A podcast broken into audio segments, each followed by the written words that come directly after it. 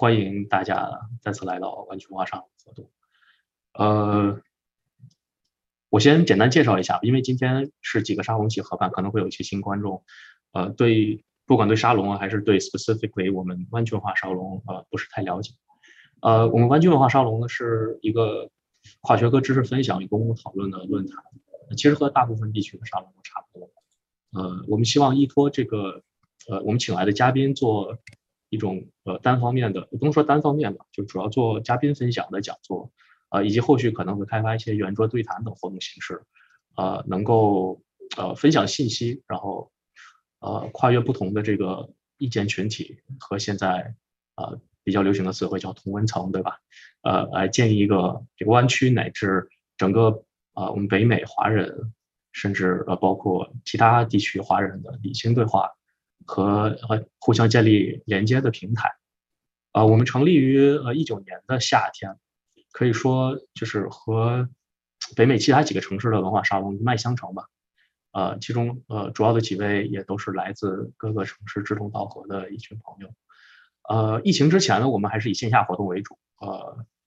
呃范围内比较 local。呃，然后从去年初呢，疫情开始以后。就被迫做线上节目，呃，也和呃其他地区的呃兄弟组织、姐妹组织有了更多的轮动，啊和合作，啊内容也变得更加多元，啊我们会根据这个实时热点，请到相关领域的专业人士，啊比如说呃之前有疫情疫苗的系列，我们做过美国大选，啊种族问题，呃代孕问题和一些呃先锋电影的展映和对谈，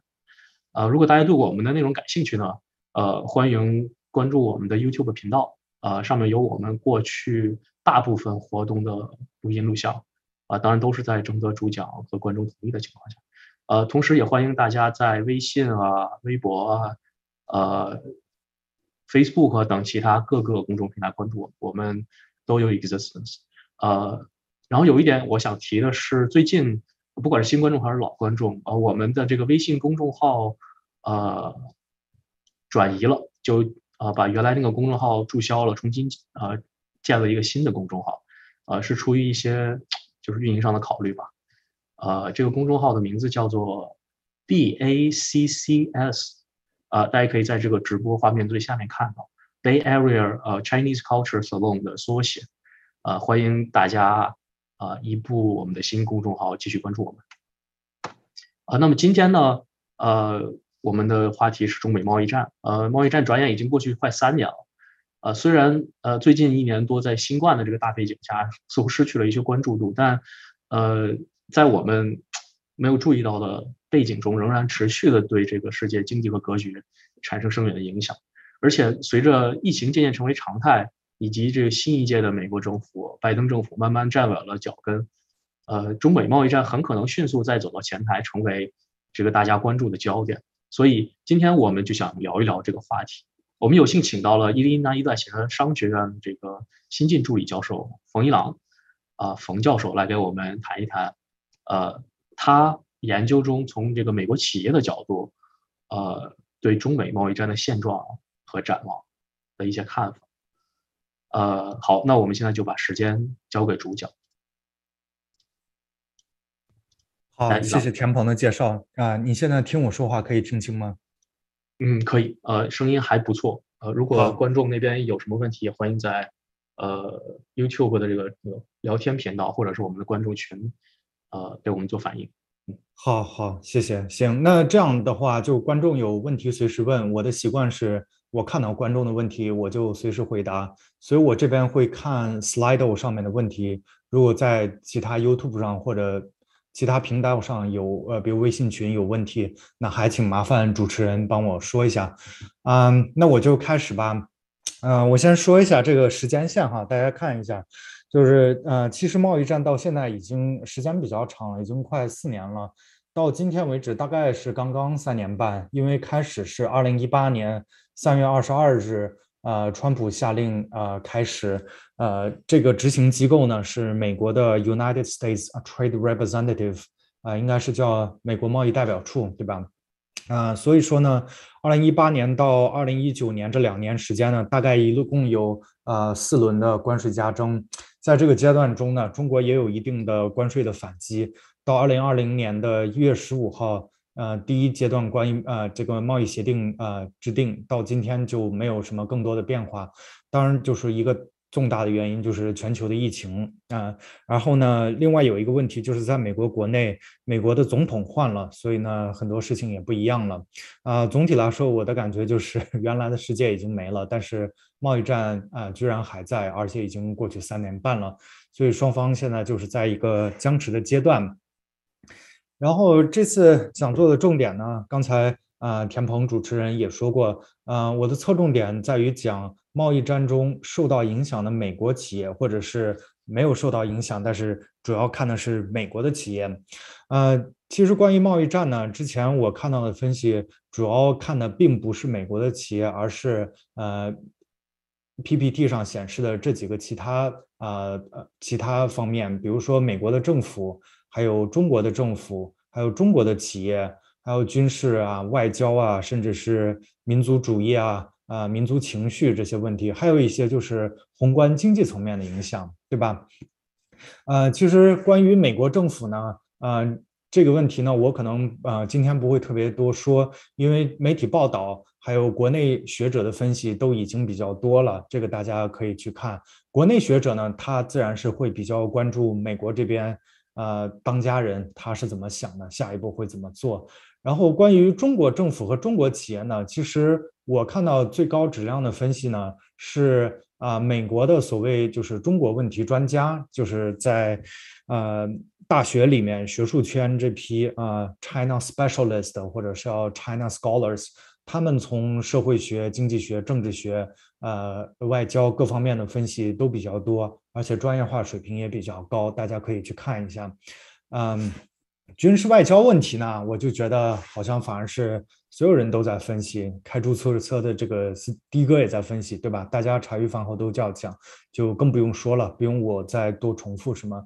宏观经济层面的问题呢？如果大家去呃 Google Scholar 啊，可以去查，其实已经开始有一些质量比较高的经济学的研究已经被发表出来了。所以说，这方面的知识也是比较多的。呃，相对来说呢，就是美国企业这方面的呃分析比较少。为什么我会觉得美国企业呢是一个特别重要的一个关注议题？因为呢，很多人都寄希望于企业，因为嗯，大家都说嘛，有一个理论是说，呃，企业呢，尤其是跨国企业，它是这个啊经贸稳定的压舱石，对吧？呃，然后在企业里面呢，有中国的企业，还有美国的企业，在这个贸易战的问题上呢，我个人认为研究呃美国企业的态度啊，还有美国企业受到的影响，还有美国企业的动员是会更重要一些的，因为呢。这个贸易战呢，有的人觉得是呃中国错，有的人呢是觉得是美国错，对吧？觉得中国错的人就是说，呃，中国政府的一些做法呀，包括对外商啊种种种的不公平，所以说活该美国打起这个贸易战。那说中呃美国坏呢，也有呢，就是说美国这个贸易霸凌主义啊，或者说是一个啊单边的违反世贸规则的一些政策，这个都是不符合当今啊世界和平发展潮流的。这种争论呢，我我不 take side，呃，但是呢，我觉得有一点，呃，恐怕是你不管是认为中国错还是美国错，嗯，都可以看到的一点是，这个贸易战它确实是美国发起的，对吧？这个是没有错的，不管是谁对谁错。所以说呢，美国是一个主动方，中国在这件事情上呢，其实更多的是一个呃被动的一个角色，尤其是在。呃，我觉得尤其是在二零一八年、一九年这段时间是非常明显的。所以说，美国是在动的，然后中国呢是一个在呃在反应的这么一一面。所以说，从这个角度上看呢，我是觉得理解美国这边的情况是更为重要的，对于你理解这件事情。但是现在市面上鲜有就是对美国企业的这些讨论，甚至包括在英文世界，因为我自己也是做这方面的研究。呃，有一个很简单的原因，如果说，呃，如果说对美国企业的系统性的研究已经很多了，那可能也用不着我再去研究了。呃，我也在想，为什么大家关注的领域，关注过政府啊，关注过中国的企业啊，关注过呃民族主义这些东西，为什么就是美国企业层面的东西关注比较少呢？我觉得可能一个原因是因为它这个数据啊比较微观，所以说就是嗯大家都知道有有很多关于特朗普的呃信息，有很多关于拜登的信息，对吗？呃刘鹤的信息啊，或者是 USTR 的信息，但是比如说单独的一家美国，比如说中西部。呃，一个荒凉的小镇里面的一个中小企业的情况，这种数据其实是非常啊难以搜集到的，搜集到这些数据呢也非常难以去处理的，所以可能是因为这些原因吧。目前我们现在看这个问题还是一个啊 black box，嗯。在我进入这个讲座之前呢，我还是要说一下 legal 啊 disclaimer，呃，尤其是这个讲座在很多平台上都要放，我还是要说，就是呃，我做这些研究呢，还有这次啊报告所涉及的数据呢，基本上都是哦不，所有的百分之百的都是基于合法的，并且是公开的信息，没有什么呃，没有什么就是呃不可以披露的信息，也没有什么特殊渠道。好吧，呃，我的所有结论呢，都是我个人的独立观点，我不受任何组织的影响，也不代表任何组织，不代表任何呃美国或者是美国以外的党派的影响，不代表他们的意见。然后讲座节奏结构呢，我呃，我第一部分是讲美国企业在贸易战中的动员，第二部分是讲美国企业影响美国政府决策的途径和机制。第三部分呢是讲美国企业此次同美国政府博弈的一些策略和技巧。呃，我个人觉得呢，就是第一部分呢，相当于是大家最关心的这个问题，就是美国企业到底是怎么想的，这是一个比较大的问题。第二个层面呢，我会讲就是呃，美国具体的一些机制，呃，企业是因为大家都说嘛，权钱交易，权钱交易，那这个这个钱到底是怎么影响权的？如果说这个问题在美国呢，那你就要看一些特别具体的一些法律法规和它的机制，对吧？我会讲一些这些，所以会细化一些。到第三部分呢，就更为细化了，我会讲一些企业具体，它有一些什么比较聪明的、比较讨巧的办法去规避这些啊关税的风险。呃，第三部分呢，也基本上也是我个人啊做学术研究比较关注多的一些领域。嗯，特别喜呃，欢迎大家多提出相关问题，然后也分享自己呃呃所工作的企业和有啊行业的见闻。呃，现在我看到 Slido 上面有两个问题，我先简要的 address 一下好吗？我看第一个呃朋友是问关于贸易战的其他，比如比如中国政府、企业和美国政府等等方面的研究，有没有比较好的文章、视频？可以呃分享一下，这个我我现在确实没有准备这个东西啊，但是就是说你说的这个中国政府和企业啊这方面，啊我是觉得就是关于研究中国的问题呢，你最好不要看中国的学者，还是美国的这些就是所谓就是 China scholars，就是不管在经济学呀，还是在这个呃 public policy 啊。还是在 political science 呀，sociology 啊，还有呃，对这些院系都有一大批人，其实现在已经做了很多的研究了，包括贸易战对呃中国经济的影响、企业的影响等等问题都比较多。呃，还有一个嗯，大家可以关注的一个机构叫做呃美中啊全国呃关系委员会，叫 National Community for U.S.-China Relations。啊，他们其实会出很多针对中国的一些分析，而且呢是，呃，相对来说应该说是呃呃抱以比较大的善意去理解中国这样的一个分析报告。我觉得大家可以去看看那个组织的呃一些呃一些研究和呃和最新的一些观点。还有另外一个呃同学在这里问。想问一下，我知不知道美国也曾经对日本和台湾发动贸易战？日本四小龙和中国经济高速崛起，都是马歇尔计划的成功。他问我这个知不知道这个？我就是我不知道他是不是后面有什么后续的问题啊？这就是说我只能说我我知道，但是这个毕竟我不是搞经济史的，所以就是说，嗯，当时的这个情况我可能知道的并不如你多，嗯，但是这个就是是知道的，而且我也可以说，就是美呃美国对一些日本企业的限制啊，你拿到今天来看，确实是和美国对中国企业的一些制裁和限制是有它一定的相似性的，这个是没错的。还有一位同学说，美国学者智库研究中国经济所依据的数据是从何而来，可信度如何？或者说，关于中国经济的任何呃数据可信度有多高？这个问题吧，我我觉得，嗯，我觉得可能问问题的这个同学，他可能我听他这个语气呢，我感觉他可能已经有他的答案了。嗯，如果说。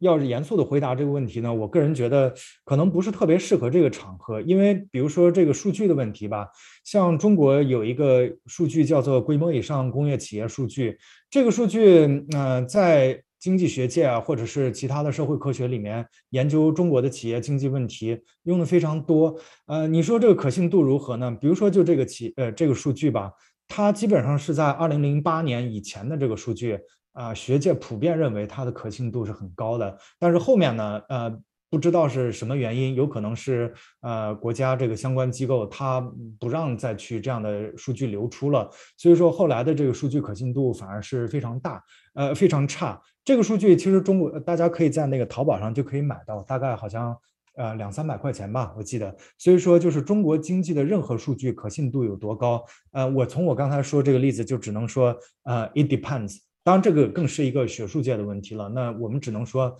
啊，碰到一篇啊论文，那看他那一篇论文里面具体用的数据，啊，它的可信度如何？好吧，行，谢谢这几位同学的问题。呃，我一直在看 Slido，所以你在 Slido 上问问题，我是会看到的。但如果是 YouTube 或者微信群，呃，我我可能就，呃，没有精力去 follow 到了。嗯嗯，第一部分呢，我是讲美国企业在贸易战中的动员。好吧，呃，我先说结论，我不给大家冒卖关子，我一开始就把所有的最重要的结论告诉你，就是基于可以被基于所有可以被搜集到的文本数据，啊，有以下两个结论。呃，我在说之前呢，我还是要说一下，就我打星号这里说，基于所有可以被搜集到的文本数据，也就是说，我基本上看的数据呢是英文的 text data，所以说就包括比如说媒体的报道。还有包括一些企业可以公开的法律文件，还有一些政府可以公开的法律文件，就是所有这些东西啊，包还有包括就是 social media，比如说 Twitter 啊，所有这些东西加起来，呃，但是呢，就是声音的这些数据我是不搜集的，我只搜集就是已经就是 text 的这样的数据。然后呢，至于什么叫做我怎么去搜集这些所有的数据，然后怎么去分析这些数据，在这个里面，呃，这个场合我就不多讲了，因为毕竟不是一个学术场合，呃。我还是侧重给大家讲这些结论，嗯，结论呢基本上有这么几个啊关键的数据点。第一个呢，在美国企业中，所有站出来表态的百分之九十五以上都是反对贸易战的。OK，首先一点就是说，美国企业非常非常少有就是说啊，我就真的是去代表我的企业去支持贸易战的啊，基本上所有都是在反对啊，包括呀就是。大家嗯最了解的，比如说苹果和微软，大概就是我所见到的数据里面，可能反对贸易战嗯的发生是最多的两家企业，就是苹果和微软。嗯，这个大家也可以想象是为什么，因为他们在中国是有很多的业务嘛。那呃，如果说美国和中国的经贸关系断了的话，肯定是对他们不好的。但是也包括很多中小企业。好吧，就是说也包括很多所谓我们说那个 mom and pop store，对吧？就是呃夫妻店这样的呃这样的数据我也是有很多的，所以说这个 coverage 还是一个比较比较全面的一个 coverage。但是呢啊有另外一个问题呢，就是它的这个数据是非常少啊，这个数量是非常少的。就是说美国企业站出来的话，都是在反对贸易战，但是站出来的企业并不多，大概只有就是百分之一百百分之二。如果我看的这个我的这个 population 是大概一个三十万家的美国规模以上的企业的话，就是中型企业、大型企业以及超大型企业这样做一个划分的话，大概是有三十万家企业，然后就是大概只有不到百分之二的规模上以上的企业是真正站出来发声了，这样所以说数量并不多。第三个关键数据点呢，就是说我如果把这些企业做呃，就是对这个，嗯，就这个选区啊，或者是他们的这个呃地理信息做一个呃做一个分类的话，共和党主导地区的企业站出来愿意去反对贸易战的这个比例就更低了。也就是说，本来这个百分之二左右它不高。但是主要还是民主党地区的更多一些，共和党地区他就更不愿出来去说什么了，就大概是这么一个。OK，这三个数据点我说完了，我看到又有几个问题，我看一下哈，嗯，我看一下这里面的问题，这里面有个问题说是冯教授，您觉得中国啊，美国对中国的贸易战和特朗普？在任期间对加拿大、欧洲的一些关税制裁，在政治层面上有何异同呢？嗯，这个东西。这个东西就是说，首先我还是要说了，因为就是说这个是属于就是我们今天啊啊不不怎么讲的问题，因为这个是我侧重的是美国的企业今天，所以你问的这个问题实际上是一个美国政府方面的问题。我我就呃这个不是今天的重点，那我简单说一下吧。简单说一下的话，呃呃，我个人感觉没有特别大的不同，但是主要的不同是怎么把这些呃关税去拆掉。你可以想象，就是比如说和中国的这个关税，那其实拜登现在是很难把它拿掉的，因为你一拿掉，就会有很多人说，啊，拜登是亲中，对吧？但是可能，呃，对于加拿大和欧洲，呃，尤其可能是对于加拿大，可能这方面的问题会少一些，政治上的阻力会少一些。呃，我们继续啊。OK，这三个关键的数据点，百分之九十五，还有百分之二，还有一个共和党地区和民主党地区的一个异同。嗯，这个东西呢，我们怎么去解读它呢？首先，第一个呢，就是第一个，呃，我现在告诉你了，可能你觉得啊，这个呃企业嘛，那它都是反对这样的贸易争端的，呃，这个好像非常 intuitive。但是其实你仔细想也不一定，因为呢，我觉得就是我们社会里面有一类 argument，不管你是就是怎么去说了，但是大概的逻辑呢，其实都是一个经济基础决定上层建筑的这么一个逻辑。这个逻辑呢是什么呢？就是说。美国对中国发动贸易战，但是呢，美国它可能是一个资本主义国家，对吧？所以说，美国这个国家这个政府去做什么事情，那它一定是背后有一个黑手，这个黑手呢，就是这些资本家，尤其是比如说这些呃呃呃这些万恶的这些叫什么跨国公司呀，还有这些金融寡头啊，这些东西在背后悄悄的去支持它。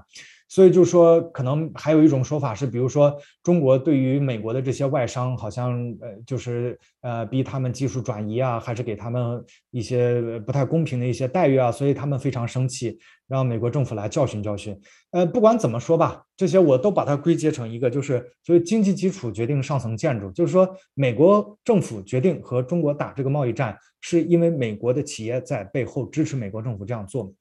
那我看到的，我看到可以搜集的所有数据是啊，不支持这种观点的。呃，我其实后来又看了一下，就是我想一想，这个经济基础决定上层建筑的这种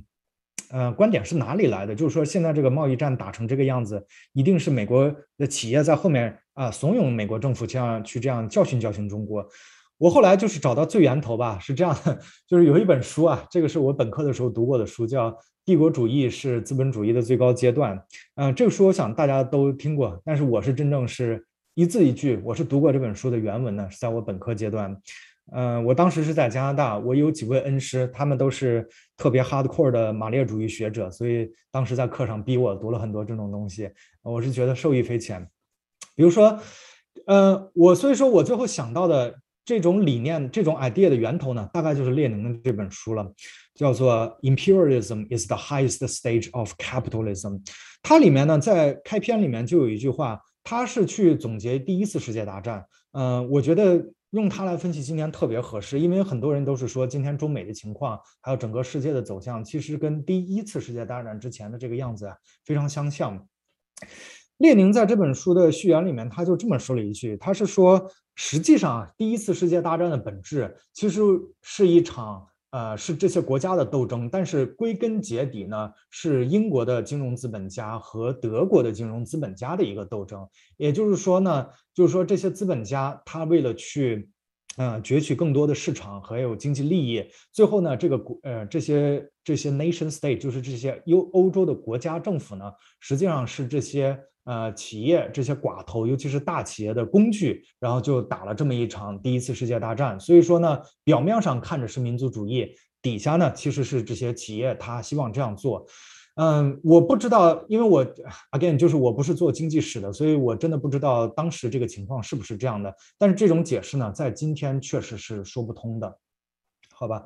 呃，而且还有一个细节啊，我可以给大家说一下，尤其是没有读过这本书的人，大家可能知道这个书大概是在呃说的是这个意思，但是这个书里面其实有非常多的一些好的数据分析，它是讲在德国和英国的一些呃重要的产业，在这些重要的产业里面都发生了一个呃呃非常有意思的现象呢，叫做一个 concentration，就是强者越强。弱者越弱，然后企业的呃经过兼并呢，就是大企业越来越大，每一个产业里面的企业数量相当是越来越少，然后呃经过这个过程，然后这些大企业呢就开始操控政府，然后呢最后会策动这些帝国主义战争。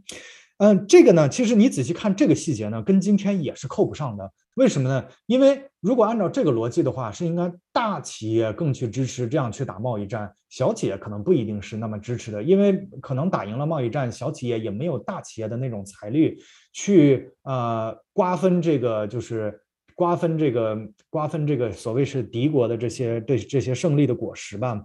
嗯，但是你看今天的贸易战呢，实际上美国。这个百分之九十五以上反对贸易战，反而是支持 贸易战的那个百分之五，大多数是一些中小企业，大企业，我甚至是想不起来有一家大企业是真的是站出去去明确支持贸易战的。所以说，嗯，就是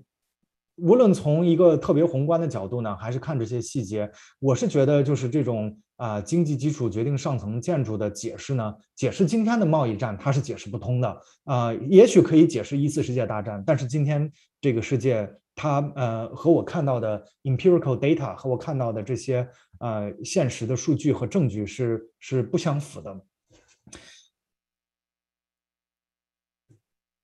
OK，我看看有没有什么问题，好像没有问题啊。呃，这是一个。第二个呢？我是要说，就是真正站出来支持贸易战的问人呢，呃，企业呢，其实是反对贸易战的企业呢，其实数量是非常少的，只有百分之一点五到百分之二。Again，就是这不是一个呃学术呃平台，所以我就不去讲这些数字是怎么 estimate 出来的。嗯，所以说呢，这个对于这个数字，我的 interpretation 是什么？是呃，如果说有一天呢，我全球化如果说它彻底死掉了。那比如说五十年以后吧，我们又回到了一个就是没有全球化的世界。二十年以后吧，呃，那我们回顾今天二零二零年、二零二一年，会发现呢，当时敢于其实站出来挽救它的人并不多。就像好像有一种说法，我在媒体上见过，是说苏联当年为什么倒台了，可能就是说也没有什么特别呃。特别根本性的原因，但是呢，就是当苏联倒下的时候，没有人愿意站出来去挽救它。我觉得可能啊，贸易战如果呃全球化如果有一天彻底崩溃了，可能我们回头看也会有这种感慨。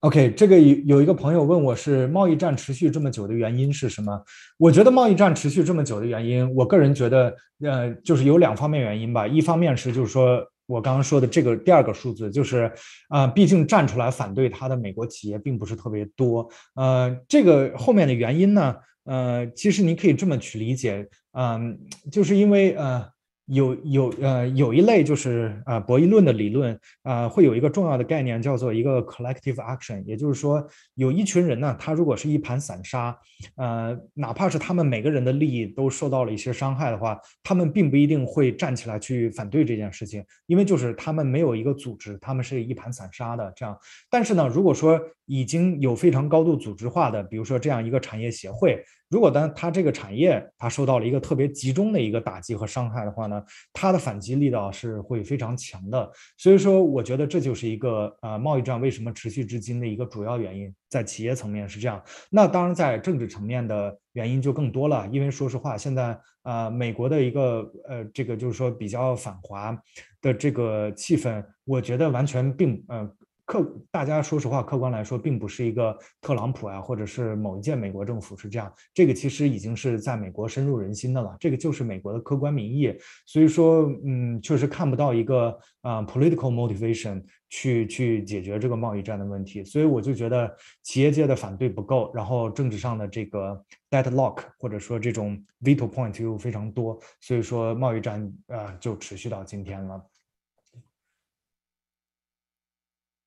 啊，第三个点呢，我们看这个共和党地区和民主党地区的这个问题，就是为什么好像共和党地区的那些企业更不愿意站出来为他们的呃自身利益说话？呃，我的解读呢，就是说，呃，企业是人由人构成的，所以它肯定是会受整个社会的这个大影大环境去影响的。那它当然就像个人一样，它也不是一个理性的一个个体。如果说我们看一下。比如说具体的一些呃呃具体的一些呃证据的话，这个图我就不细讲了，但是大家可以看一下，就是前两行，就是说我可以给大家说一下，就是我大概是怎么去看所谓什么叫做共和党地区，对吧？呃，你有两种看法可以看，一个是可以看它的选区，这就是第一个变量。第二个变量呢，你可以是看就是二零一六年啊投川普和投希拉里的这个。这个在 county level 的一些 voting share，呃，如果说一个地区那百分之八十的人都投川普，呃，百分之二十的人投希拉里，那这个做一个减法的话，大概是一个百分之六十的一个一个就是。更偏共和党地区的这样的一个 measure，所以就是我会啊 construct 这样一些变量，然后去测度。但是不管呢，是我用什么测度，是用选区，是用投票，它结得出的结果都是这样的，就是共和党地区的企业，它更不愿意站出来去反对贸易战。所以就是说这些变量的这个啊，这个这个呃 direction，它基本上都是 negative 的。嗯，当然，这里面呢，我要说呢，这个东西上是很有意思的一点哈，就说这个东西你怎么去解读它？如果说共和党地区的企业呢，它为什么这么奇怪呢？它是为什么？它有这么几种可能吧？呃，我想到的哈，嗯，不一定全面。企业雇员的情绪，就是说有可能我是这样想的，就是说，比如说我在这个，比如说一个阿拉班马的一个深红地区吧，嗯。我的进出口啊，或者我的投资呀，或者是我的一些零部件，是受到了中美贸易战的影响。但是呢，我也要想一个问题是什么？就是我这个企业里面的这些雇员呀，都是我这个当地的父老乡亲。我作为一个企业，我如果说出来去反对这个贸易战的话，这个我的企业雇员这些父老乡亲都是呃热爱总统、热爱特特朗普的这些爱国的父老乡亲，那他肯定情绪上是不接受的，所以我可能就啊。不愿意站出来去表达我的这个这个呃立场了。还有呢，还有企业领导的偏好，这个是什么意思呢？还是就是说，比如说我们在阿拉巴马一个深红地区的一个企业，那就是说，不管这个企业是盈利了还是不盈利，呃，那企业的领导 again，他更大概率也是这个当地的人。那我可能也是作为一个就是呃拥护我们国家领导人特朗普，然后也热爱美国。然后呃支持打击中国的这样一个爱国的者的话，那我可能我自己我会觉得，嗯，打中国确实是对我自己的利益有一定影响，但是这个是为了这个国家长远的一个健康的发展，那我可能也是啊不愿去站出来，为了我自己这一点自私的小利去反对这个贸易战，所以说这也是一种。还有呢，就是父老乡亲的眼光，对吧？这个其实就是跟第一点有点像，就哪怕我这个政府，呃，我这个企业的雇员和领导，呃，我们是知道企业是在损失钱，但是毕竟我要想，就是我我是就是说生我养我的地方，对吧？他是这么一个支持特朗普，然后支持贸易战，这么一群就是。偏红的这么一群特别爱国的这么样的人，所以说呢，我可能是要在乎我这个企业在当地的一些形象，所以说他可能不会站出来说，呃，还有一些就是比如说政府啊，还有领导的观感，也就是说，比如说 again，我是在一个阿拉巴马的深红地区，那可能比如说我在税务上呀，还有在环境保护上呀、劳工上呀，还有还有土地使用上呀，嗯，这些种种种种地方，我可能都需要一些呃地方政府的官员。呃，或者是 agency 的 officer 需要他们的一个呃配合，那这样的话，那很明显，在我这个地区，这些政府的领导，那他多是呃共和党的，所以我不好站出来去去去显得好像我跟他们不是一条心，对吧？呃，这些呃有各种各样的原因了，呃，就是具体是哪个原因，我给大家列出来，是因为我也不知道，因为我现在的数据我还没有想出特别好的办法，怎么去。呃，确定这些种种种种不一样的解释里面，啊，最主要的解释、最靠谱的解释是哪一个？嗯，当然呢，我后面呃这些年呢，因为一直在研究这一类问题吧，我最近其实也在想，可能原来我的思路一直是有一些问题的。为什么呢？因为会不会可能并不是共和党的企业有些奇怪，而是民主党的企业有一些奇怪？这个是为怎为什么这么说呢？因为就是说。呃，大家可以看，现在就是说政府，呃，拜登政府已经上台了，特朗普已经下台了。然后拜登政府呢，其实也并没有，呃，起码目前为止吧，也并没有缓和呀，还有也并没有去，更不要说去结束这个贸易战。在这个过程中呢，呃，我身边见到的很多，比如说原来非常反对贸易战，呃，也非常反对川普的，呃呃，不管是业界工作的人，还是学术圈的同事朋友。他们好像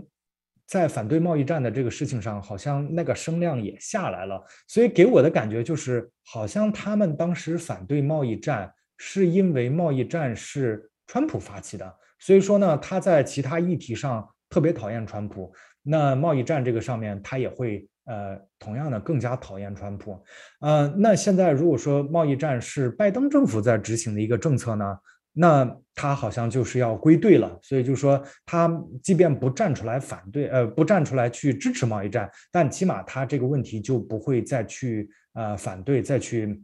好像给给自己家的这个这个这个自己党派这边的人去找难看了。所以说，也就是说什么意思呢？也就是说，原来我们看到的这个共和党地区的人更不愿意站出来，实际上不是共和党地区的人不愿意站出来，而是民主党地区的。人还有企业，他因为他是更反川普的，所以他更愿意站出来。大家明白这个意思吗？因为就是说，我们看到的只是两个 level 之间是有一个 statistically significant 的这么一个 gap 的。那你说是上面这个这一条 bar 太高，还是下面这条 bar 太低？其实都是一个 valid explanation。所以说呢，我最近也在想，有没有可能是啊，民主党地区的民意还有呃人的想法。会对民主党地区的这个企业造成一些影响，所以说呢，我们才会看到在从时间轴上看他们在川普时代还有拜登时代他们的呃观点和立场会有所不同。啊，有一个同学问我，请问贸易战可以会以哪些形式结束？是否会结束？如何判断现在处在哪个阶段？嗯。这个问题总总体来说，就是说我确实是要可能要让你失望了哈，因为就是说我们毕竟是做学术的，他我们并不是嗯，并不是做风险投资的，所以就是说我们不需要去 speculate 啊未来会发生什么事情。我们经常也会说一件事情，就是我们没有水晶球，就是没有那个 crystal ball，所以说就是说呃预测未来这样的。问题我确确实确实是不是说我不好意思说，确实是我不知道，就是说未来会不会结束，或者是以何种形式结束。但是呢，啊，有一些关键的变量你是可以去关注的，对吧？比如说有一点就是说，比如说你现在我今天给你讲了百分之二的这个数字，那你可以看一看以后，就是说一些关键的美国的一些行业，他们的动员如果说是增多了的话，啊，那它肯定是。一个重大的一个信号，还有就是说，啊，美国啊，在中国有一个商会，他们那个商会是定期会 publish 一些，就是美国企业在中国有运营的这些企业，他们会 publish 一些他们的偏好，还有他们的一些观点。那如果说，呃，在中国有生意的这些美国企业，他们在时间轴上的态度有所变化，那可能也会告诉你，就是说这个。情况可能会有变化，嗯，这是企业和经济层面，再有问题就是一些政治层面的问题了。那这个，嗯，我个人觉得政治层面的问题可能是更难预测一些的。比如说现在，呃，有一种非常呃常见的说法是什么呢？因为，嗯。拜登是他也不好去结束这个贸易战，因为他一结束贸易战，呃，很多美国人就会说他亲中，他叛国，他是个就是卖国贼，呃，但是现在这个问题呢是什么呢？因为就是说这个 Delta 的疫情的出现呢，会呃突然让呃我们在美国很多人会觉得。好像这个疫情不像我们原来想象的那样，就是说，大家如果说把疫苗都打了就结束了。然后呢，美国现在就是说通货膨胀的压力也特别大，所以说就是呃，还有就是啊，again 阿富汗的问题等等这些问题，就是说在这种内外交困的情况下，可能能给呃拜登带来一些加分的东西，是给美国人民提供一些实际的利益。那这些实际的利益，尤其是缓解通货膨胀压力这方面，那很好的一个办法就是。让美国人民再次能够买到 便宜的中国货，对吧？所以说这是一个在政治层面上的一个压力，我觉得这个大家也可以去关注一下。如果说有越来越多的媒体，他会去做。这个逻辑上的论述，就是说是，如果说啊，贸易战结束了，美国人民可以买到更便宜的中国东西了，然后会缓解现在的通货膨胀压力。如果说这个东西成为了一个大家街头巷尾、大企呃大的这些主要的媒体都在说的这么一种论述，它就会成为一个呃，我不知道这个该怎么翻译，就会成为一个 dominant discourse，对吧？就会成为一个社会主流的这么一个声音。那这样的话，可能就是贸易战呃结束的可能性是会大大增加的。OK，呃，我这方面就讲完了，然后后面我现在进入第二个呃环节，我看看这边有没有问题哈。好，暂时还没有其他的问题。嗯，第二部分呢，我是讲一下美国的企业影响美国政府决策的啊途径和机制。这个问题呢，我还是想讲一下，原因是什么呢？就是说我这些年在做这方面研究的时候呢，有时候跟别人谈起来，别人经常会问我一个问题，他说：“这个美国影响美国企业影响美国政府，这个就是在中国呀，或者在其他呃国家，这个不就其实是官商勾结，就是搞腐败吗？”这个我就是觉得这个问题吧，好像。嗯，好像是很难一言两语跟他解释清楚的，所以说呢，我就想借今天这个情况给大家去解释一下。呃，我甚至呃，不光是中国的呃。同学朋友这样会问我，我甚至是上周我在学校里面做一个学术性的 presentation，然后有一个美国的教授，但是他不是研究这个方面，他也问我，他说美国企业去影响美国政府，这个到底算不算是算不算是 corruption？这个我就觉得是很难去跟他一言两语去解释清楚，因为毕竟他毕竟是美国人，但是他并不一定了解这个具体的。法律和机制的一些规定，所以呢，我就想借这个机会给大家讲一讲这个，讲这个呢东西的关于贸易战为什么重要呢？就是说，如果说你认为美国企业的立场还有美国企业的动员会影响到中美贸易战下一步的发展，还有未来会怎么收场，呃，如果说你是这样认为的话，那有一个前提条件，就是说你必须要呃知道。美国的企业到底会通过什么样的管道去影响中国政府？呃，影响美国的政府？如果说美国的企业它其实根本就影响不到美国政府的决策，那实际上他们的观点其实可能就并不重要，对吗？所以说，我是呃觉得有必要给大家系统性的，但是也是比较简短的啊，把这个结构去梳理一下。嗯，不好意思啊，我看一下刚才的这些问题哈。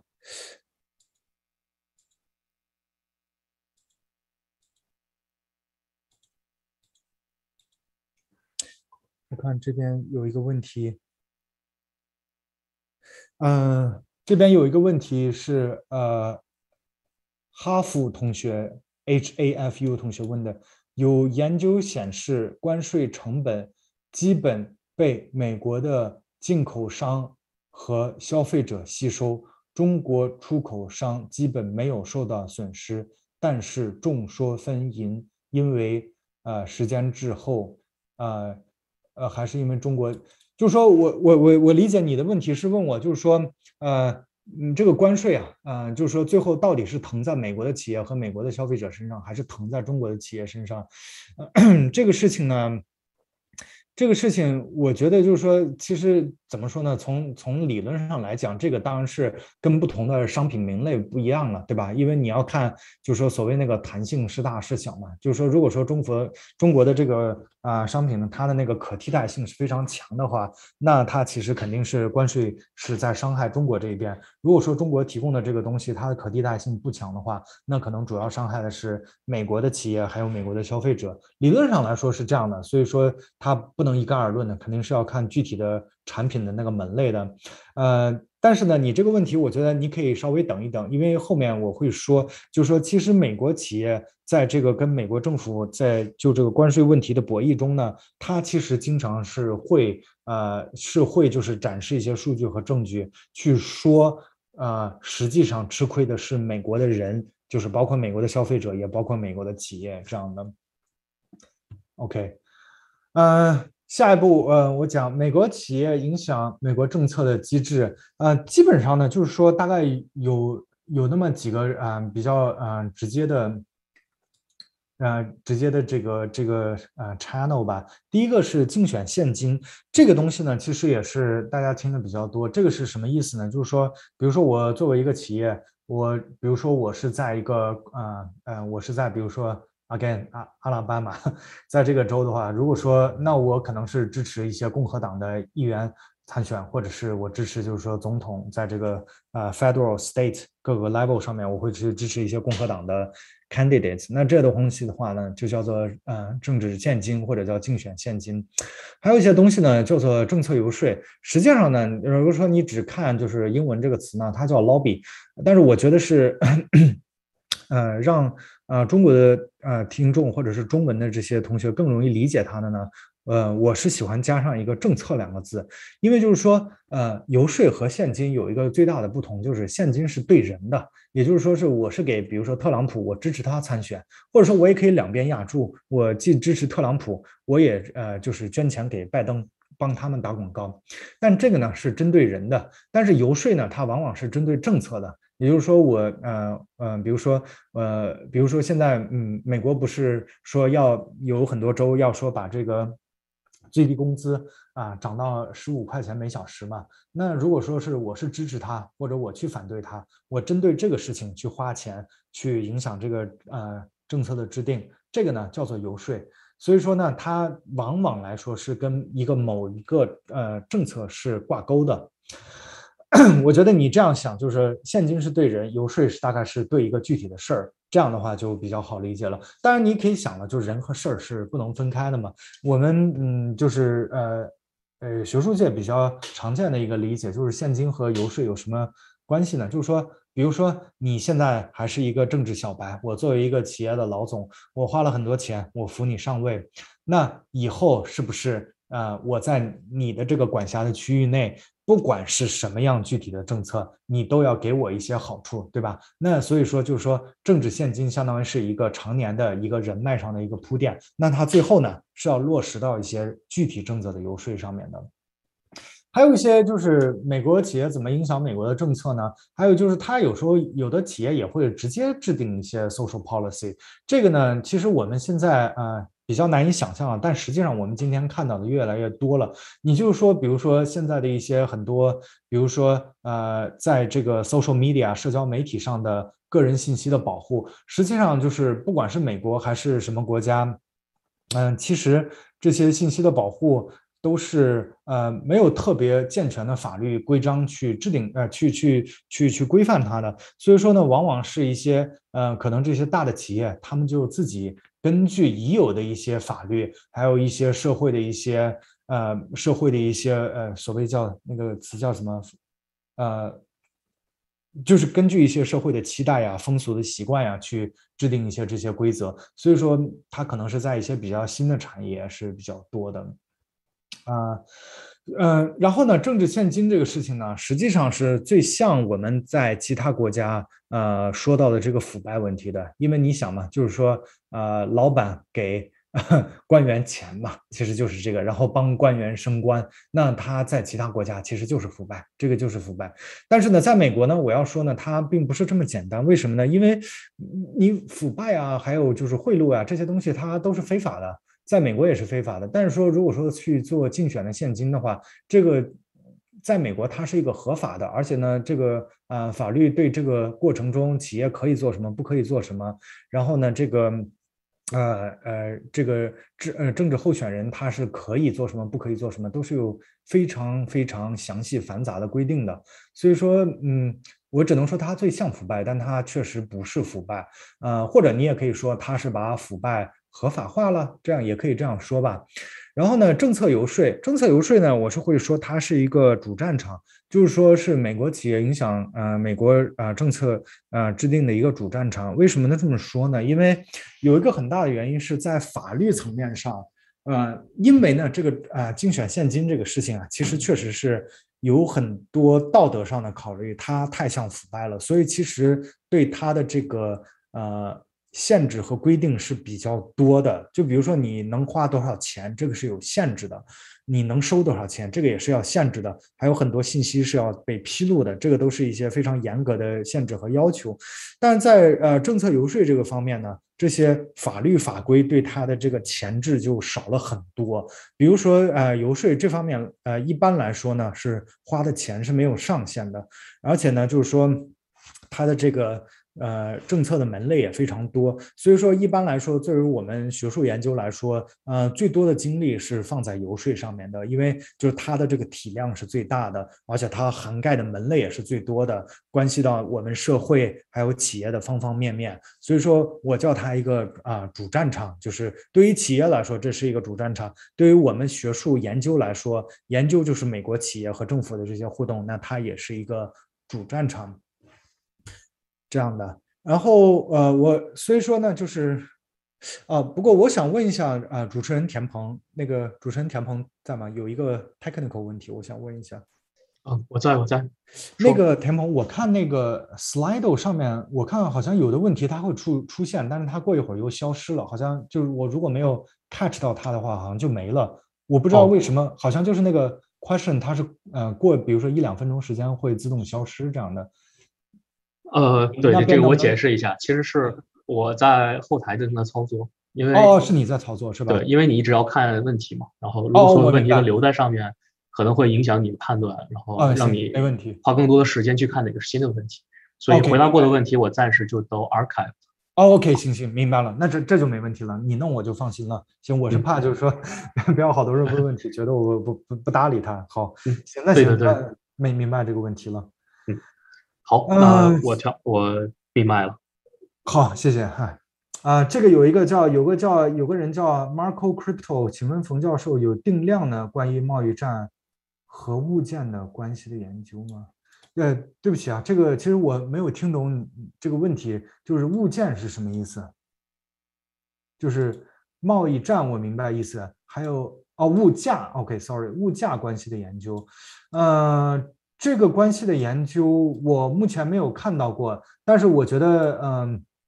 呃，因为我刚才说的就是那个宏观经济层面的那个影响，呃，我具体想看到那些 paper 还不是关于这个问题，但是我建议你可以去啊 Google Scholar 上面去搜一下这些关键词，然后呢就可以所谓一个 forward backward 这样去 search，就是你看他 cite 了哪些文章，或者他呃背哪些文章去 cite，你可以看一下最近这两三年。我的猜测是，应该已经有一些这样的研究会去，已经会去出现了啊。但是就是确实我不是做这个呃宏观经济问题的，所以确实我不是一下就能拍脑门想出来。但是呃如果有的话，你在 Google Scholar 上或者是一些其他的呃就是搜学术论文的这些平台啊，都是应该可以看到。还有那个 Web of Science 啊等等。呃，关于这个呃政策游说呢，我再具体讲一点。OK，呃，又有个新问题，我先看一下吧。请问中国企业对中国政府的政策呃影响是怎么样的？啊，这个问题呢，呃，这个问题其实我确实没有研究过，所以我不太知道。但是就是说，以我个人的，以我个人就是对这个呃问题的呃。就是已有的一些研究经验呢，我对这个问题的判断是这样的，就是说，首先啊，就是说企业所谓对美国政，嗯，企业对政府影响，就是说我们不说哪个国家，就单看这个问题的话，其实是在美国，呃，它影响的那些规模和影响的门类是最大的，所以也可以在这个利角度上说，你说美国它确实是一个资本主义利益集团主导的这么一个国家，那呃，在这个意义上来说，它确实是有点那个意思。嗯，你看其他国家呢，它其其实企业对政府的影响就没有这么多呃特别成体系的这些机制让你这样去做，所以它的规模是有限的，而且它很多这种活动往往介于这个非法和违法的那个。那个灰色地带，所以就说，啊，总体上来说，它的规模啊是要比美国小很多的。再具体到你这个问题说，去说中国呢？去说中国的话呢，呃，我以前有一些其他的研究项目是看中国呃企业，它通过一些行业商会啊，呃，去影响啊中国的政府的一些呃政策。总体来说是这样的，就是呃，首先上规模上呢是跟美国没有办法比的，然后这个。机制上呀，还有这个法律法规上的健全程度呢，也是跟美国没有办法比的，就不在一个量级上。但是 again，就是你记得我前面说那个前提，这个没有办法跟美国比，并不是中国太差了，而是美国在这一方面就是它过于突出了。就是当这个突出还不一定是好事呢，对吧？有的人会觉得你让就是这些有钱人这么样去影响一个国家的政策，那真的是好事吗？那它可能不一定是好事，对吧？但是就总之呢，美国它是这个 outlier。中国并不是 outlier，在这个问题上，嗯，呃，这是第一层。第二层呢，就是说，呃，中国对企业、中国企业对政府的影响呢，实际上这两年的呃这些渠道和门路也是越来越多了。尤其是关于外贸这个上面，呃，大家可以看一下，就是中国有一个贸易协会，叫做，呃，哎呀，我有点忘记它的名字了，叫好像是叫做。对不起，我确实是忘记他的这个名字了。也就是说，中国现在是有一些可以通过一些呃呃全国性质的这样的商会，大概去传递一些呃传递一些他们对这个政策制定的这个嗯观点的。呃，具体到这个关税问题呢，比如说我以我前些年回国去上海的自贸区对这个企业家做过一些访谈，呃，你会发现一个比较有意思的事情是什么呢？就基本上是可能大企业吧。还是就是说，通过商会啊，或者是他们有一些个人的联系，是跟政府的连接是比较多的。小企业的话呢，可能就就没有什么这样的门路了。这一点就跟美国不太一样，因为小企业也是可以参与到这个过程中的。啊，当然呢，还有一个另外一点就是比较有意思，就是作为中国政府这方面怎么看这个问题呢？我记得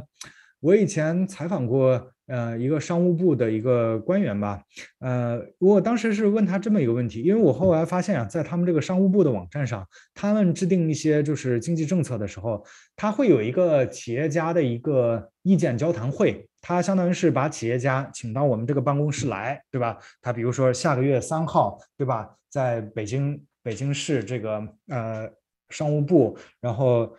呃，这个具体的地址、房间，然后欢迎就是一些企业的一些商会啊、代表啊，或者是企业代表，然后来表达一些意见。我我当时看到这个以后，我就非常新奇，然后我就问这个呃，我采访的这个商务部官员，我说你这个东西其实不就是呃，跟美国的这个游说就非常像了吗？这个商务部的这个官员呢，他是这么跟我说，他说其实商务部呃在这方面呢，他其实一直有一个主动跟美国去学习这些机制的这么一个。一个一个做法，所以说呢，呃，或许有可能啊，中国以后在这方面，呃，会在很大程度上去呃模仿美国的一些呃机制，这当然是有这个可能的了。但是，嗯，我这个采访大概，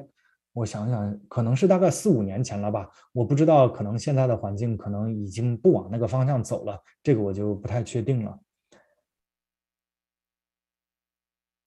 好。然后呢，嗯，我继续讲回来，这个呃，美国的这个啊啊企业做的这个政策游说，这个政策游说呢，一般来说，我们呃为什么能够研究它呢？因为是因为美国在一九九五年有一个特殊的法案，叫做游说信息披露法案。也就是说，美国如果说一个企业他雇佣了一个律师，然后呢，他去啊做一些游说呢，啊这个整个这个过程中你花了多少钱啊？雇了什么人，联系了什么人，还有你游说，嗯，的议题是什么，这个都是必须要披露的。所以说呢，就是因为因为这个信息披露法案，所以说我们后来呃也养了一大批像我这样的学者，因为我们就有这个所谓的就是一个全全数据嘛，去研究这个问题。然后呢，在他这个过程中呢，这些说客，说客一般来说呢就是律师，律师充当说客的这个角色，他们会填的一些表格，比如说是呃 LD one 表格、LD two 表格，还有 LD 二零三表格等等这些表格呢，是会在美国的国会做一个备份。然后呢，我们呃把这些表格作为一个。电子化把它变成一个 CSV，然后大概就可以去分析这个全数据了。所以大概就是这么一个套路。这这个套路大概过去十年、二十年养了一大批像我这样的学者。嗯，然后呢，呃，这个是联邦层面的，但是在州层面的游说活动呢就比较复杂了，因为大家都知道美国，呃，它是个 federalism 国家，所以就是它每一个州。嗯，它的这个法律啊是不太一样的，所以说，呃呃，所以说这个就不太好一概而论了。但是呢，就是我个人觉得，在州这一层面的游说活动是非常有意思的，而且学界对它的理解是比较浅的，就是因为因为它没有一个就是每一个州都要披露信息，然后做一个汇总，这样我们可以把所有的啊数据都拿起来去跑 regression，就没有那么简单了。对吧？但是就是说是，呃，我也见过有的学者真的是去每个州，他去每个州那个政府的那个博物馆去拿一个呃 那个那个小相机，去把这个企业游说的这些数据拍下来，然后再去做 OCR，然后再去做呃或者是做一些手写的那种 image recognition 啊，做一些非常复杂的。但是你可以想象，这个他呃这个工作量就是非常大的了。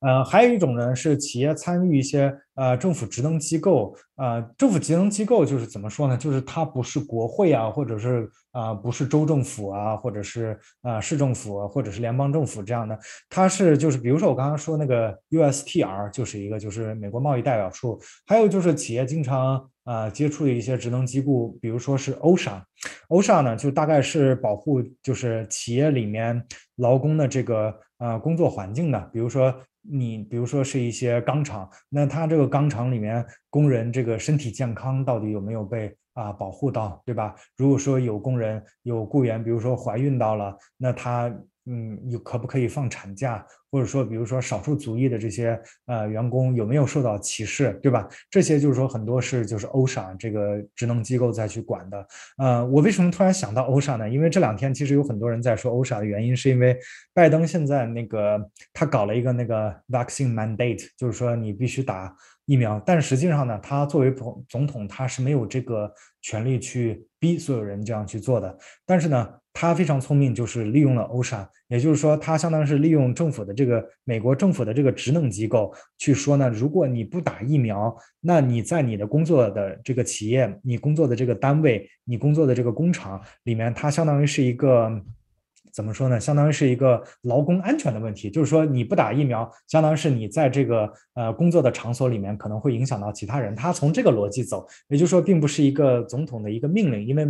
总统没有这个权利去下这个命令，但是他把它搞成一个呃 work 呃 place safety，就是工作场所的一个呃劳动安全问题，这样去做了。呃，当然还有很多了，比如说是呃环境保护的机构啊，呃或者是等等等等，这个我就不多说了。啊，还有一个我刚才还没有说，就是有一种游说啊。当然，你也可以看，嗯，就是不叫它游说了，嗯，就是我们叫 outside lobby，这个是什么意思呢？这个其实就不是就是我们传统意义上理解的这个 lobby 了，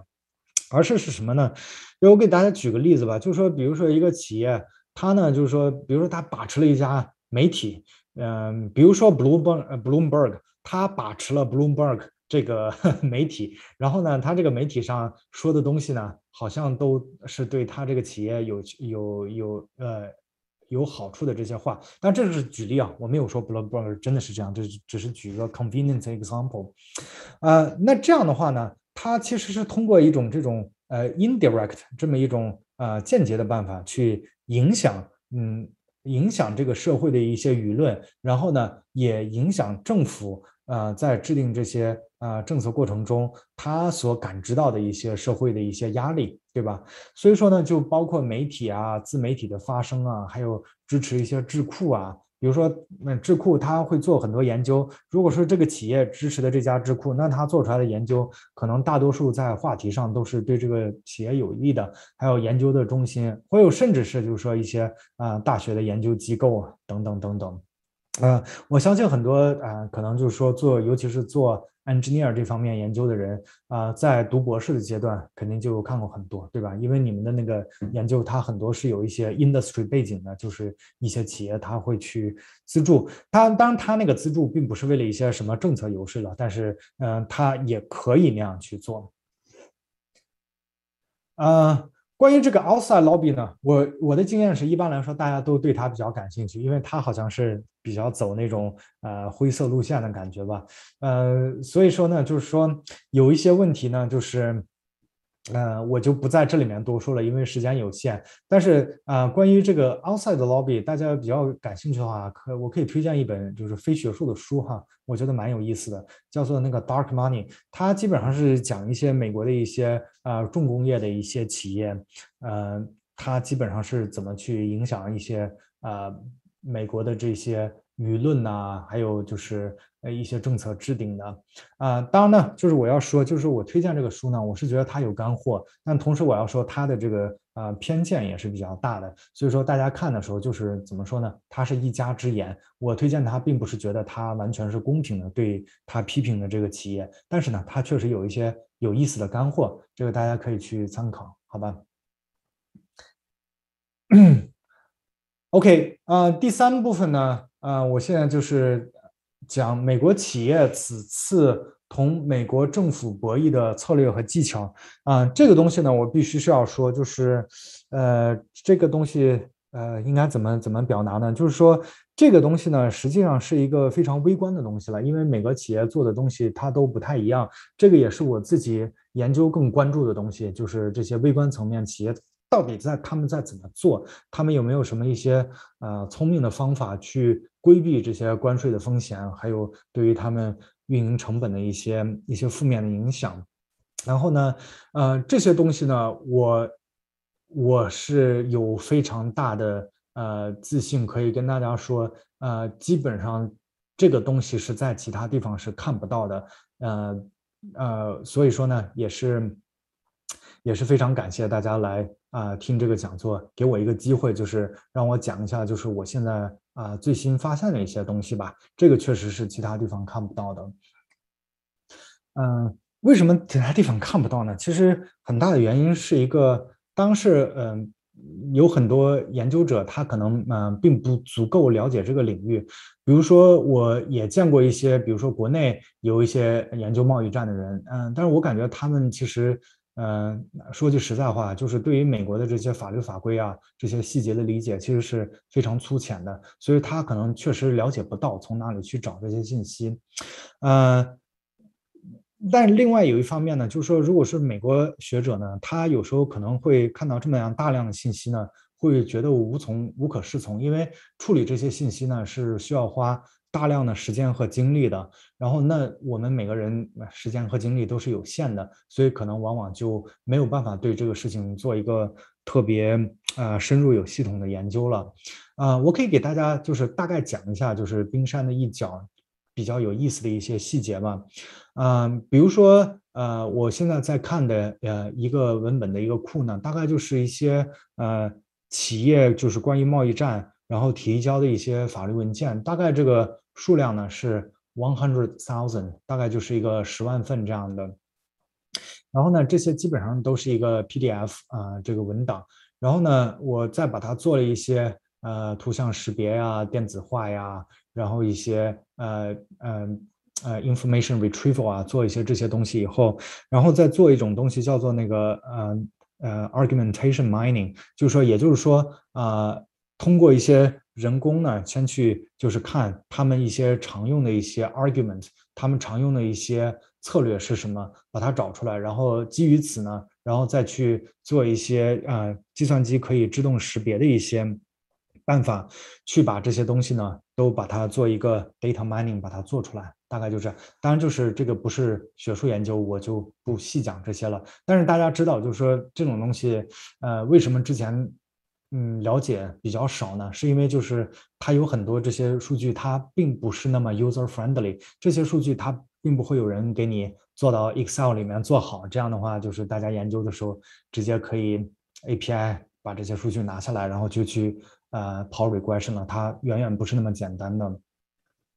我给大家举几个，就是美国企业它经常会呃有呃经常用的博弈技巧哈，他经常会这样说，他经常会说呢，就是我作为一个呃爱国的美国企业，我当然是呃不会反对就是国家对中国发动的这个贸易战，但是呢有个这么个问题，就是呢就是呢你发动这个贸易战，然后呢会让我的运营成本增加，我的运营成本增加了以后呢。我只能把这个增加的这一部分成本，把它转化给消费者，也就是说，我只能把我的产品卖得更贵了。所以说，最后，呃，我是支持国家去呃抗中的、反中的，但是呢，好像最后伤害到的是美国的消费者。嗯，就是在一个十万份的这么一个呃这么一个 universe 里面，然后这十万份每一份 again 就是一个比较长的那种法律文件。在这个里面，大概有百分之七十七都会呃都会说一个类似的这样的一个呃 argument，就是大概是用一个美国的一个呃消费者作为一个一个怎么说一个一个一个挡箭盘吧，然后去去去说，就是说还是不要关税了吧，因为确实是好像最后伤害到的是美国的消费者。还有呢，另外一个问题是，呃，我还比较常见的哈，这个我觉得是呃。可能是在我看来，可能是更好的一个 strategy 了，就是更好的一个斗争策略。就是他会这样说，他会列出很多数据，然后他告诉美国政府是这样的，就是说，again，就是我作为一个爱国的美国企业，我是一定支持国家去抗中反中的。呃，这个就是呃，不要怀疑我的忠诚。但是呢，呃，美国就是政府或者是 USTR，你要想有这么个问题，就是说。呃，我现在这个运营成本增加了，然后呢，我的这个利润空间啊，其实啊本身就不大，所以说呢，这个结果呢，最后就是说我一定会因此啊造成我的这个呃生意就是肯定是会受到一个负面的影响。这样的话呢，我就要裁减员工，这样的话呢，就会在我当地造成一些更多的失业。所以说呢，again，逻辑还是这个逻辑，就是说。我是支持你去抗中打中的，但是最后好像伤害的是美国人。在这个第二个策略里面，他基本上是用一个美国的劳工来做一个挡箭牌。我为什么觉得这个特别好呢？因为大家可以想见，就是说美国的政府呀，它毕竟是呃美国人民一票一票选出来的。所以说，如果说在你的选区有很多人失业，那他一定是。会对你这些制定政策的政客，他一定是会对你有一些非常直接的影响的，对吧？嗯，其实对这个 mechanism 关注的同学，如果尤其是呃在读博的同学，你们可以去关注一个数据，叫做嗯，叫做一个 trade related job loss，也就是说是美国政府其实前些年是有一个资金支持计划，就是说在每一个 county 啊，就是特别细的那个 local 的那个程度，如果说是呃。因为呃贸易啊，或者呃贸易的这些进出口啊，还有就是说产业的外移，你如果是失业了的话，呃，企业是可以说，就是说我因为贸易，还有就是说呃产业外移，造成了一些美国人在美国当地的失业的话，你是可以有一些政府的补助去申请的。然后呢，这个东西好的是它这个数据啊。是是全的，而且是一个 public 数据，所以你可以把那个拿来看，你是可以清晰的看到，就是说，在就是每一个特别细的，在每一个 county 每一个 city，就是这个美国人的失业啊，对于美国政府，尤其是当地的这个地方官员的这个这个威胁是非常大的，然后那种联动的效应也是非常直接的。然后第三个，我们可以再看一个他常用的一个呃。呃，斗争的策略是什么呢？他经常会在这些法律文件里面让这个律师去做这样的一个 argument，就是联系到就是我刚才说的这个呃小企业和大企业的问题。我发现就是美国的小企业啊，他经常爱用一种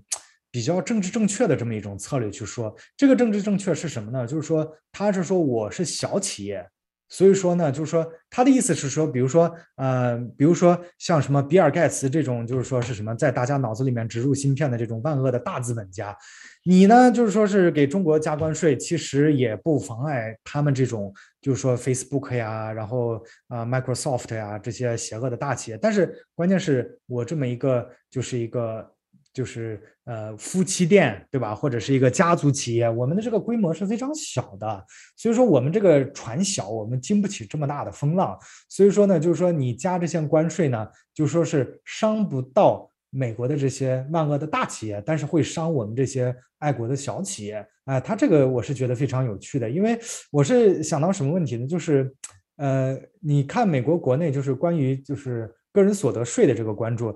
其实也经常会有这种 argument，大家会经常说我是 middle class，对吧？我是这个中产阶级，所以说这个呃赋税的结构呢，都赋税的这个压力呢，都是在我的身上。然后呢，呃，辛辛苦苦工作给社会贡献最多的人也是我。所以说你应该是就是比如说把穷人的那些福利，那些懒人、穷人、烂人啊，这个烂泥扶不上墙的那些人，你不要给他太多了，或者是呢？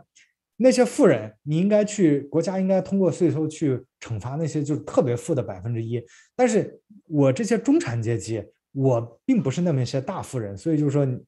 这是一个相当于是一个就是阶层属性而产生的一个政治正确的这么一个斗争策略。你在企业界也能见到过，但是在企业界呢，这个政治正确是在小企业身上，他会说我是一个爱国的小企业，我是一个夫妻店。哎，你不能伤害我。我是觉得这是一个非常有呃美国国情特色的这么一个策略，我觉得非常有意思。啊，这个是我都是我见过的比较多的了。就是大家看到这几个数字，都是已经大量做了一些 通过那个 deep learning 对这个文本的分析以后，在这个十万份的这个大 universe 里面得出的这一些这些就是一些一些呃一些关键的一些数据。还有一些我原来想着好像美国的企业会比较。用的一些策略和说法，他们反而没有用。比如说，嗯，比如说我我开始会以为美国的企业很多会说，如果说美国政府现在这样一直加中国的关税的话，呃，中国也可能会报复，就是报复性关税 （retaliation） 这个问题。所以说呢，那那样的话呢，会伤害就是我作为一个美国企业，还是我作为一个美国的消费者？我觉得这个 retaliation 的这个问题反而是。我觉得好像在媒体上呀，或者是我们学术圈是经常会说的一个这么一个一个这么一个逻辑的一个关系，但实际上就是。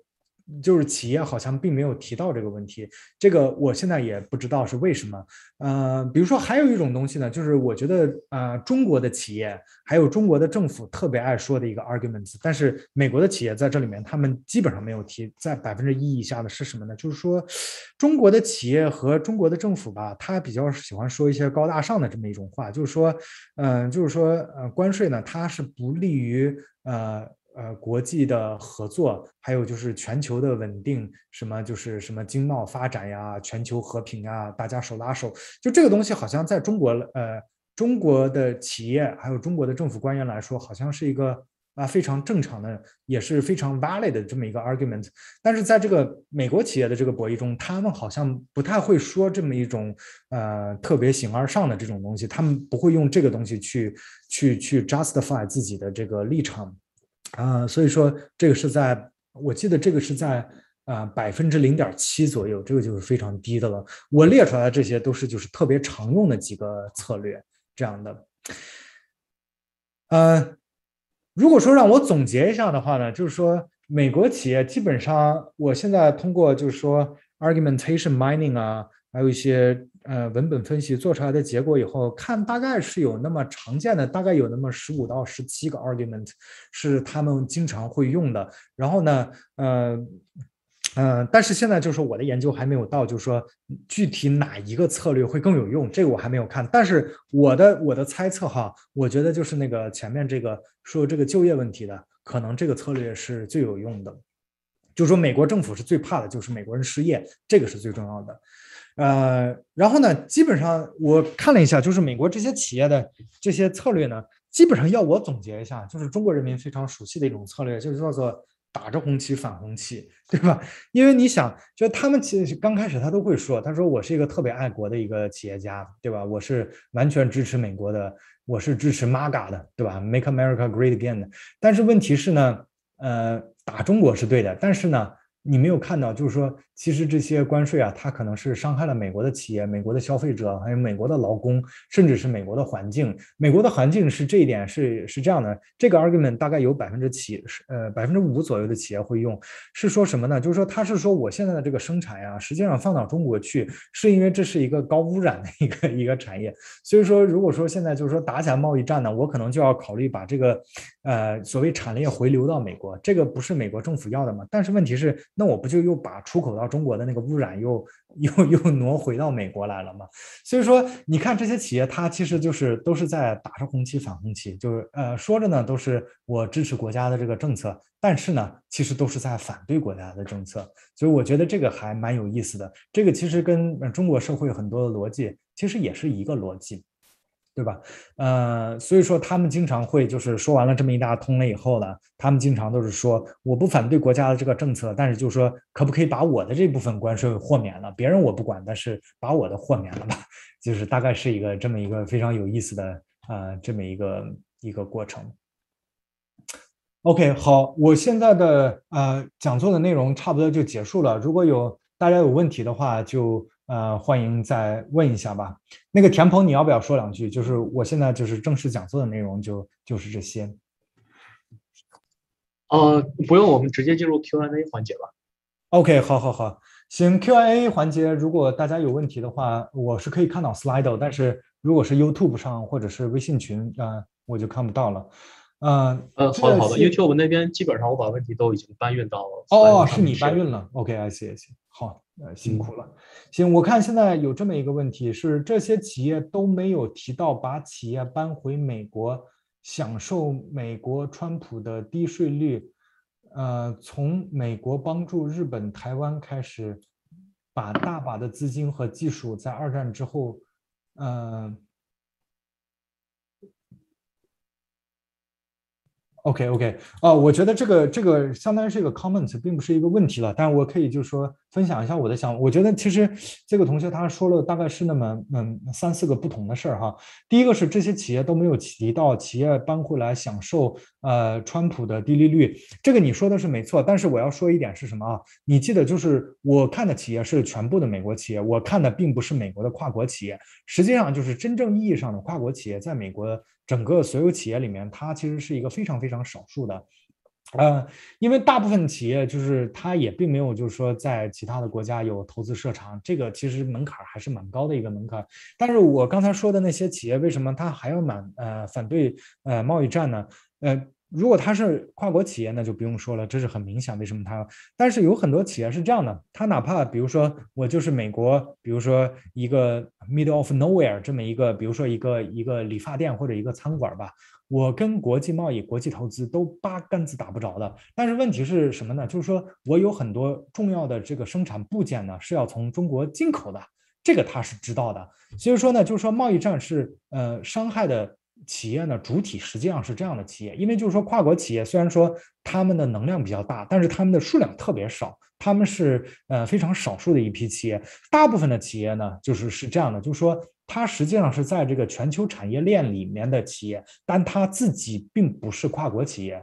我我我希望这个我的意思说清楚了。所以说呢，就是说。嗯，你说到就是说把美国企业呃搬回到美国享受川普的低税率，这个逻辑是没错的。但是呢，确实就是说我没有看到太多，而且呢，我觉得没有看到太多，更多的原因是因为我看到的这个主体里面，它其实包括了很多中小型企业，它并不一定只是跨国企业。还有就是说从日本帮助啊，美国帮助日本、台湾。呃，你的意思其实就是说，美国的这个产业外流其实也不是从中国开始的，对吧？就是从呃呃东亚其他国家崛起、经济的起飞就开始有产业外流，然后对美国人民造成伤害，那这这个是肯定是显而易见的了。然后这里没有人提到陈果仁事件，这个也确实是啊。如果你问的这里是就是说在这个数据里面的话，那那那那肯定确实不是不是这样的，他他不会想到这些事情。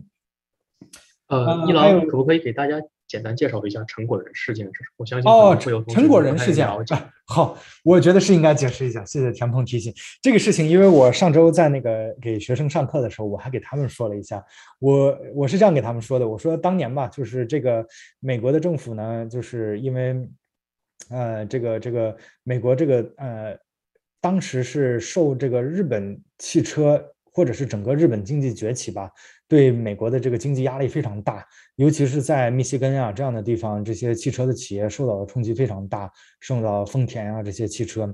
然后呢，当时就是说，呃，美国普遍反日情绪就呃非常高涨。当时日本也是太嚣张了嘛，他不是说呃什么 Japan can say no 嘛，其实最后发现 Japan cannot say no，Japan 只能 say yes，对吧？然后因为是它毕竟是一个没有外交和军事自主的国家，嗯。但是呢，就除了这个外交军事自主这方面呢，呃，你可以看到，就是美国当时对呃的反日，还有就是对日本企业的打压，其实跟今天啊美国的反中啊，还有就是对中国企业的限制和打压，它肯定是有很多相似之处的。所以说呢，呃，你看当年呢会有什么样的事情？就是说当年有一个呃密西根的一个年轻人啊，他应该他，而且他不是中国人，他是美国人，他是他是就是呃华裔的美国人这样的。嗯，他应该是在一个酒吧里面，就是被一个汽车厂的，呃，我记得是兄弟两个还是父子两个人，就是被当地的两个美国白人就直接打死了。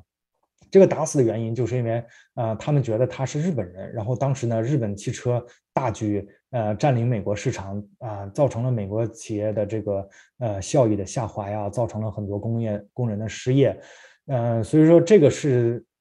在历史上是很有名的一个事件了，尤其是可能跟汽车产业打打招有电打交打过交道的人，呃，是都知道的。呃，我上周呢正好是上课的时候给就是美国的学生讲了一下这个事情，他们因为是毕竟他们不是华裔呢，所以他们毕竟不知道这个事情。我跟他们讲是为什么呢？我说你看今天，今天我记得去年有一个消息是，呃，在纽约的地铁里面有一个有一个日本老人。他好像还是一个音乐家，还是一个什么，是有有点小名气的人，也是被人打了一顿。结果他被人打了一顿呢，呃，好像是因为当时是那个疫情嘛，疫情，所以就是说是呃，anti-Asian hate 啊，还有就是说反华反中的这个情绪，相当是到一个极点了。那我觉得可能就是说这个日本人他是不是又被人当成一个中国人了？所以说好像是就是历史上就是这种不断重复，就非常是让人感觉到。啊，讽刺与心酸吧，就是说，可能几十年前，就是呃，美国人反日的时候，中国人替日本人挨打；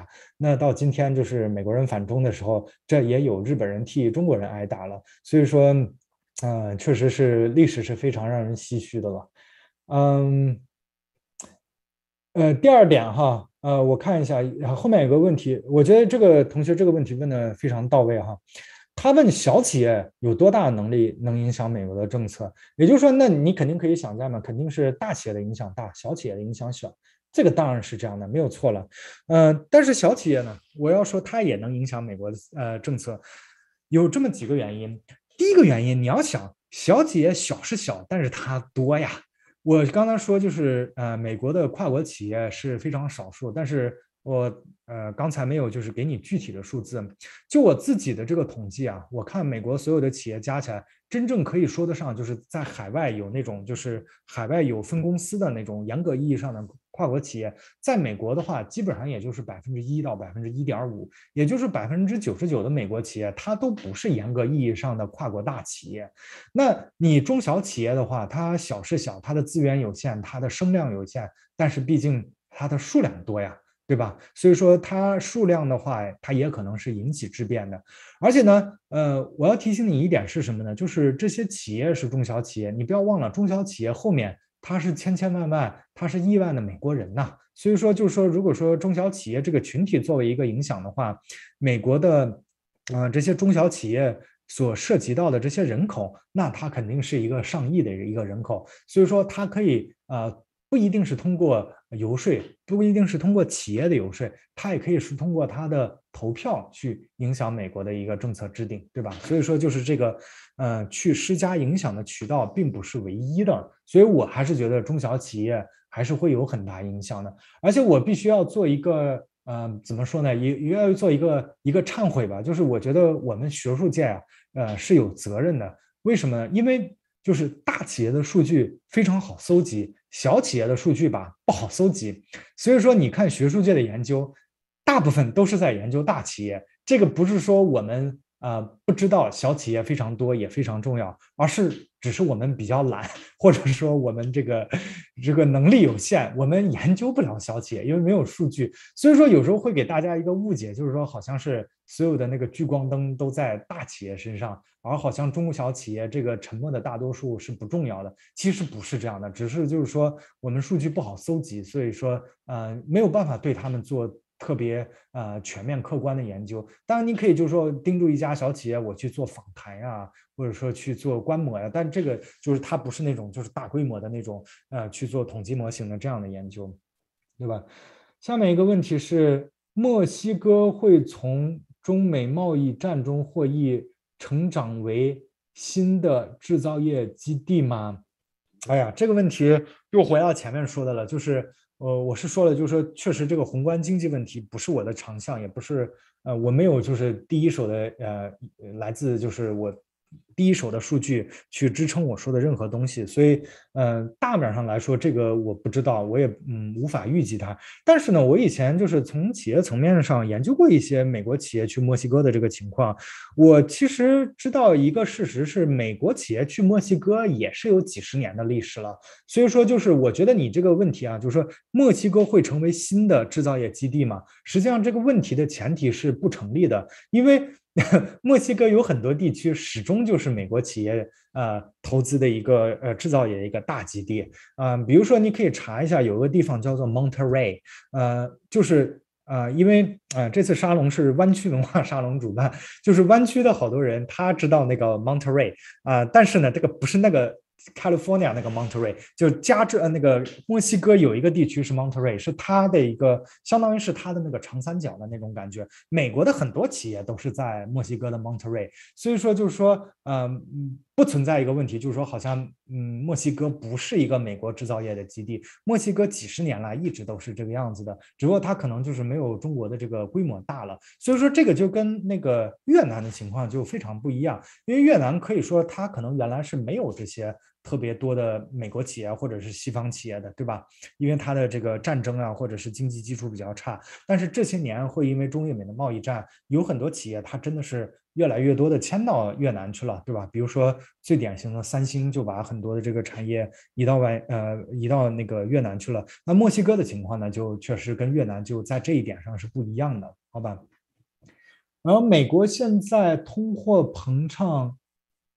飞涨。跟贸易战关系大吗？这个 again，这是一个这是一个宏观经济学的测度问题，这个确实我没有办法回答。我是我是就是这个，因为这个问题说实话就不是一个理论问题了，因为呃从理论逻辑角度上来看，那它一定是有关系的。这是一个就是要用那个 统计模型去 estimate 它这个啊。呃，所谓的我们叫 magnitude，就是它这个量到底有多大的问题。那这个这个，我觉得好像理论上讨论意义不大，因为理论上是很简单的一个逻辑。呃，要有了数据以后去测度，这样。大概百分之一到五到二的企业，可以是否评价一下这百分之一到百分之二的企业，如果从总利润占比的角度来讲是怎么样呢？啊，这个就是抱歉，就是说，因为这个你是问的，就是说。这个数据的细节啊，这个数据细节现在是有这么一个问题，就是说，其实我现在是把这些企业就是把它那个找出来了，但是问题是这些企业我还没有找到啊，还没有把它跟他们的那个就是我们叫那个 financial variable，就是它的一些运营的一些数据去 merge 起来，所以说呃，从那个就是 profit 呀等等这些这些角度，我现在还没有那些。变量的一些一些基本信息，这个就只能说是我把那个数据 match 起来了以后，才能给你一些这些基本的这些这些 descriptive statistics 这些描述性的一些大的数据。这个现在我还没有做到这一步。然后如果说呃，今年下面一个问题是，如今中美贸易战跟日美贸易战的相似之处，呃。请问之前美国跟日本进行了多久？如果是否能从日美贸易战的过程中来预测中美贸易战的未来走向？这个问题是这样的，这个问题。这个问题，again，就是说，因为预测未来的这个事情确实不是我们做的事情，因为我我们又不是要做，就是说什么必须要做一个风险投资，所以你啊，无论有没有特别好的证据，你都需要啊，based on the best data，你必须要做一个做一个判断。就是我们一般就是没有办法预测未来，但是呢，我 again，但是你有几个就是具体的方向可以看的，嗯。我个人感觉呢，它不会像当时和日本的一样，就是有两个大的原因。就是第一个原因嘛，你可以看是这样的，就是说，一个是我刚刚还是说了，就是日本在这个外交呀，还有就是军事上，它实际上它实际上是。嗯，对于美国来说，你可以甚至说，在某些领域上，它是一个还被美国占领的国家。所以，嗯，所以就是说，基本上美国要怎么样，日本是没有办法 say no 的嘛。就是日本其实没有办法 say no，但中国呢，它不是这么一个情况。我觉得或许美国可以让中国很难受，但是确实中国不需要听，呃。不需要听美国的呃指挥，对吧？但是你要像比如说日本这样的国家呢，它确实就不是这样了。在这个问题上呢，我反而觉得日本是一个特殊的国家。我说啊，中国不需要听美国的指挥，并不是说好像中国就是。比如说是就是，比如说是唱主旋律这个意思，呃，厉害了我的国的，我我并不是那个意思啊，因为你看，就是说，比如说比中国小、比中国弱的国家，比如说印度，印度呢，它完全也不需要听美国的话，对吧？所以说这个就是一个简单的事实。这里面我觉得日本是一个特例，其他这些国家呢是正常国家。呃呃，在这个情况之下呢，所以说我就是觉得可能美国想要的很多政策，中国不会照办。但是呢，日本的情况就不一样了。另外呢，呃，在企业层面，我可以给大家说一个细节啊，就是当时就是日本跟美国打贸易战的时候，很多日本企业有一个做法是什么样的？就是说你在关税上不是有很多摩擦吗？那我怎么去做呢？我就可以把厂去开到去美国。大家明白这个意思吗？就是说，如果说我从日本造了这个东西，然后我出口到美国，然后你跟我打贸易战，就是不让我的货进去，因为就是关税有各种各样摩擦，我的应对措施是什么？那这样吧，你觉得我这样不好？那我直接把我的厂开到美国，好吧？我开到美国以后，比如说 Toyota，我开到美国，然后我雇佣美国的劳工在美国生产，然后卖给美国的这个消费者。这样的话呢，就是说。首先呢，就是它规避了一个呃呃一个一个关税的一个风险的问题。另外一方面呢，就是说实际上在这个过程中，这个日本企业的利润实际上是和美国呃这个社会实际上是一个就利益均沾了嘛。因为你想嘛，我 hire 的这个这个这个我雇佣的这些劳工都是美国的当地人，所以说呢，这个策略就在。啊，一定程度上其实是化解了这个贸易上的这个不可调和的这个争端，但是你想一想，中国企业今天可以这样做吗？其实肯定是不行的，对吧？因为，呃，因为就是说，我觉得好像都不不不用讲太多，因为这个是很明显的嘛。因为中国企业现在就是说来美国，实际上这个营商环境是越来越差了，而且我觉得是现在甚至都不是就是说美国对。啊，中国企业来美国的这个营商给你的这个提供的条件越来越差，甚至是中国政府都越来越有点说，要不然你就别去了吧，去了以后又被别人整，你被别人整的话，到时候又是我的问题，就干脆别去了吧，好像开始有点往这方面转了。所以啊，或者有时候我看到新闻媒体上说，中国现在已经开始在做。底线思维了嘛？所以说就是说，不是说是美国要脱钩，因为不是光是说美国要脱钩，中国现在好像也看破了，那我们就做最坏的打算吧。所以说，从种种种种这样的呃方面来看呢，我觉得好像跟日本当年和美国的这个贸易战好像开始是一样的，但是结束呢，我觉得好像不太会是一样的，因为有这些重要的方面都扣不上，呃，不没有办法去对比。就像那个《大话西游》里面说的，你看到的那个猜开头是对的，但是你猜中了开头，但是没有猜中结尾。我觉得结尾我们猜不到，不会跟以前一样。然后呢，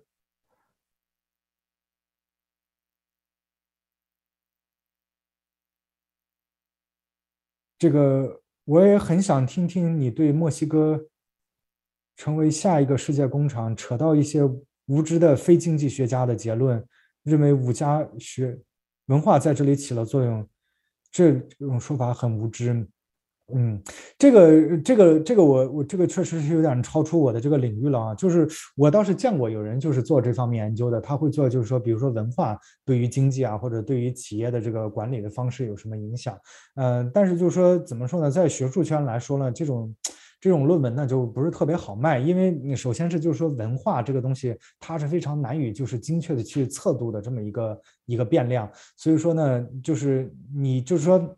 怎么说呢？这些 argument 你大嘴一张都可以去说的很精彩了，但是落实到数据上呢，其实你很难去得到特别呃特别可靠的、特别可信的证据，有这么一个问题。